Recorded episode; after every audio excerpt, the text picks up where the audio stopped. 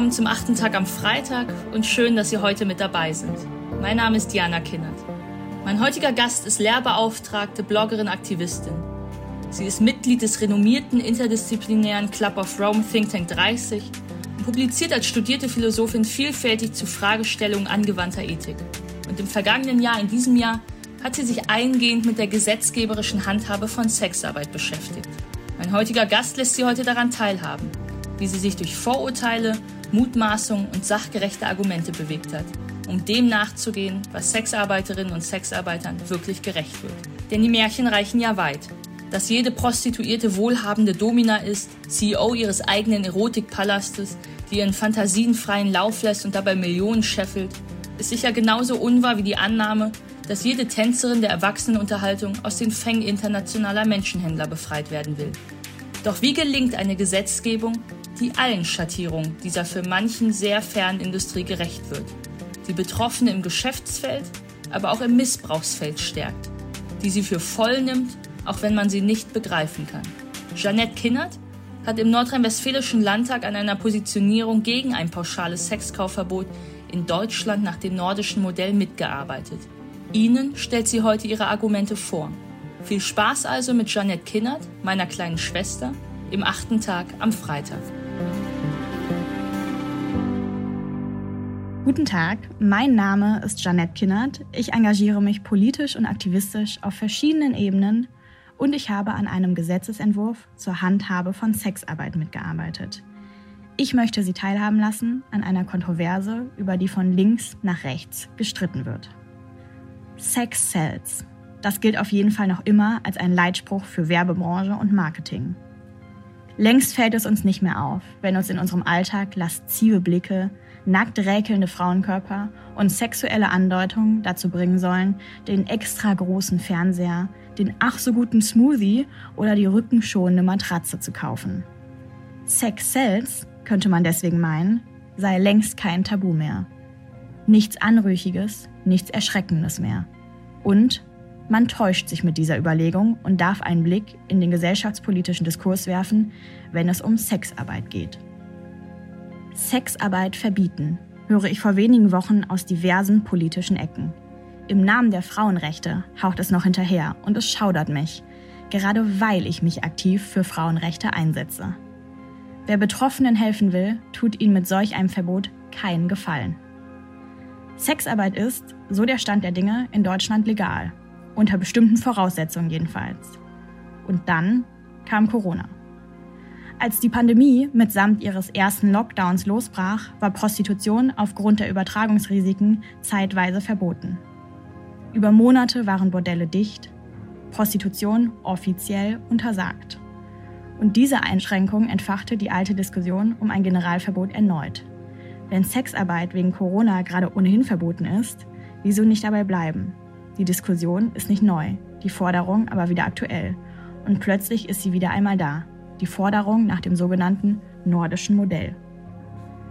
Das nordische Modell ist ein Sexkaufverbot, dessen Kern in der Kriminalisierung von Sexarbeit besteht, die den Freier bestraft. Das Angebot der sexuellen Dienstleistung, also die Prostituierte, jedoch nicht. Die Intention dahinter, Frauen zu schützen und nicht zuletzt die Wahrung ihrer Würde.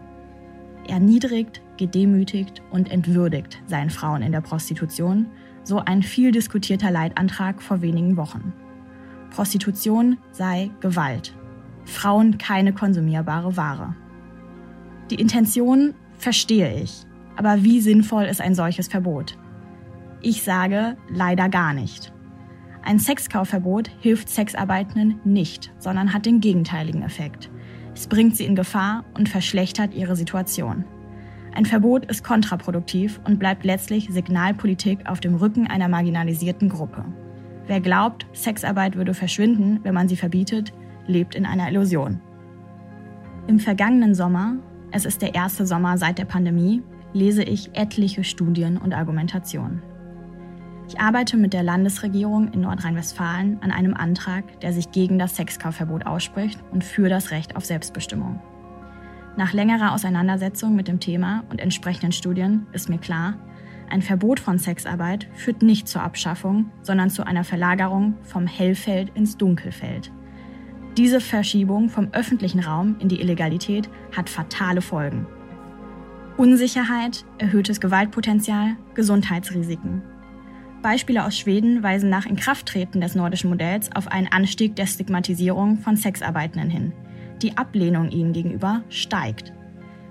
Der Kontakt zu Hilfsangeboten bricht ab und lässt die Sexarbeitenden allein. Sie haben keinen Zugriff mehr auf Sicherheitsdienste, die es in Bordellen gibt.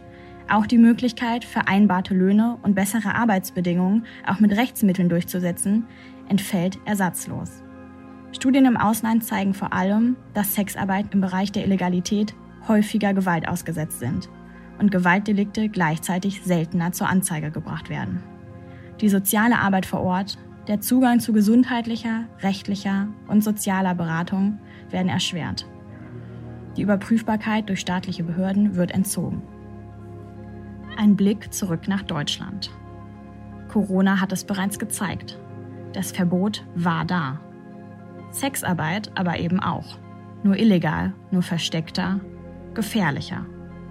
Corona verschärfte außerdem den Druck auf Sexarbeiterinnen. Durch die temporäre Kriminalisierung ihrer Arbeit verschlechtert sich ihre Verhandlungsposition.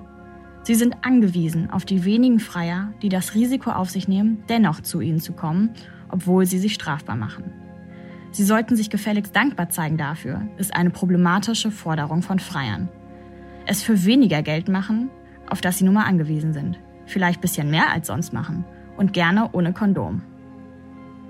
In dem Sommer des Verbots demonstrieren Sexarbeiterinnen vor dem Parlament, in dem ich arbeite. Man nehme ihnen ihr Arbeitsrecht, man dränge sie in die Existenzlosigkeit, man ließe sie im Stich, wenn man ihre Arbeit verbietet. Aus Perspektive der Sexarbeitenden ist das Verbot ein Türöffner für Arbeitsausbeutung und ein weiterer Rutsch in die Stigmatisierung und Gefährdung. Nach dem Antrag auf Landesebene erhalte ich viele Nachrichten.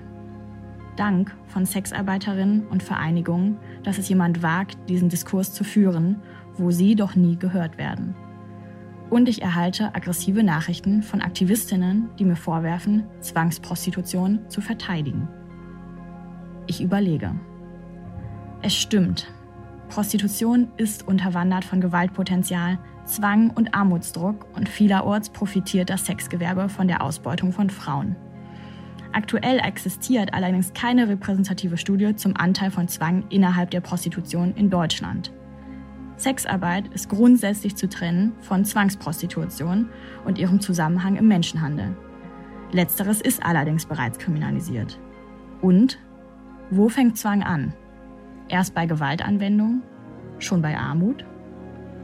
Wer aufgreift, welch demütigende und prekäre Bedingungen im Sexgewerbe herrschen, der möge sich genau dagegen einsetzen.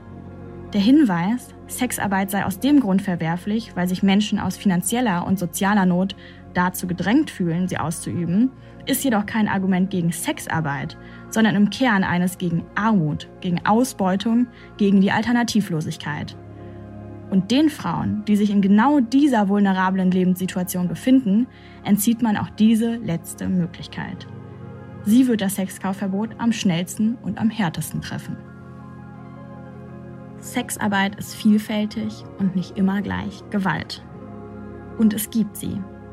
Die Sexarbeiterinnen, die selbstbestimmt arbeiten. Eine Generalisierung aller als gezwungene und traumatisierte Opfer spricht ihnen ab, Entscheidungen für sich selbst zu treffen und zeigt ehrlicherweise auch ein beschränktes Bild der Branche, die inzwischen existiert. Es gibt eben nicht die Sexarbeiterin und den Freier. Die Bandbreite von Sexarbeit ist groß und hat sich längst über Bordelle und Straßenstriche hinweg modernisiert. Die Vielseitigkeit zwischen Rotlichtmilieu und Fotos und Videos auf OnlyFans, zwischen Escort und Hausbesuchen, zwischen Domina und Girlfriend-Sex zwischen Laufhäusern und Camgirls, zwischen Bordell und Kleinanzeigen bleibt unerwähnt. Ziel muss es sein, denjenigen Frauen einen Ausstieg aus der Prostitution zu ermöglichen, die ihn wünschen.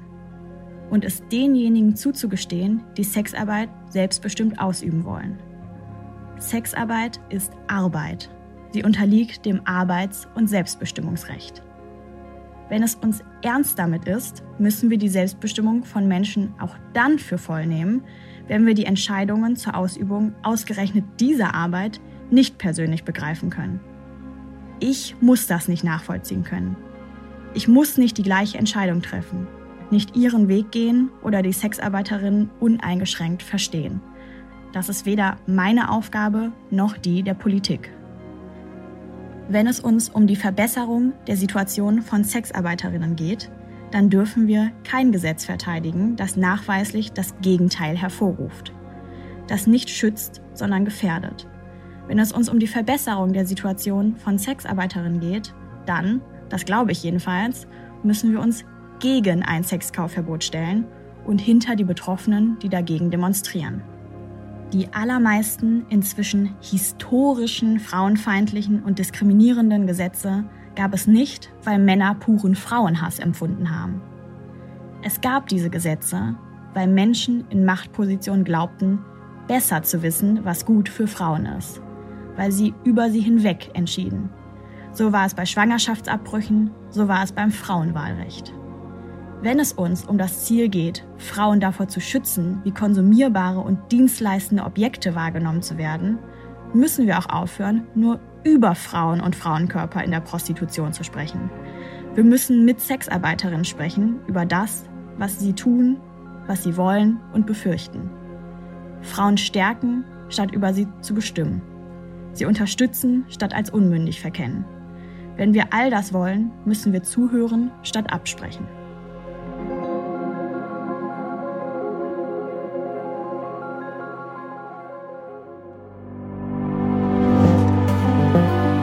Gemeint ist nicht immer gut gemacht.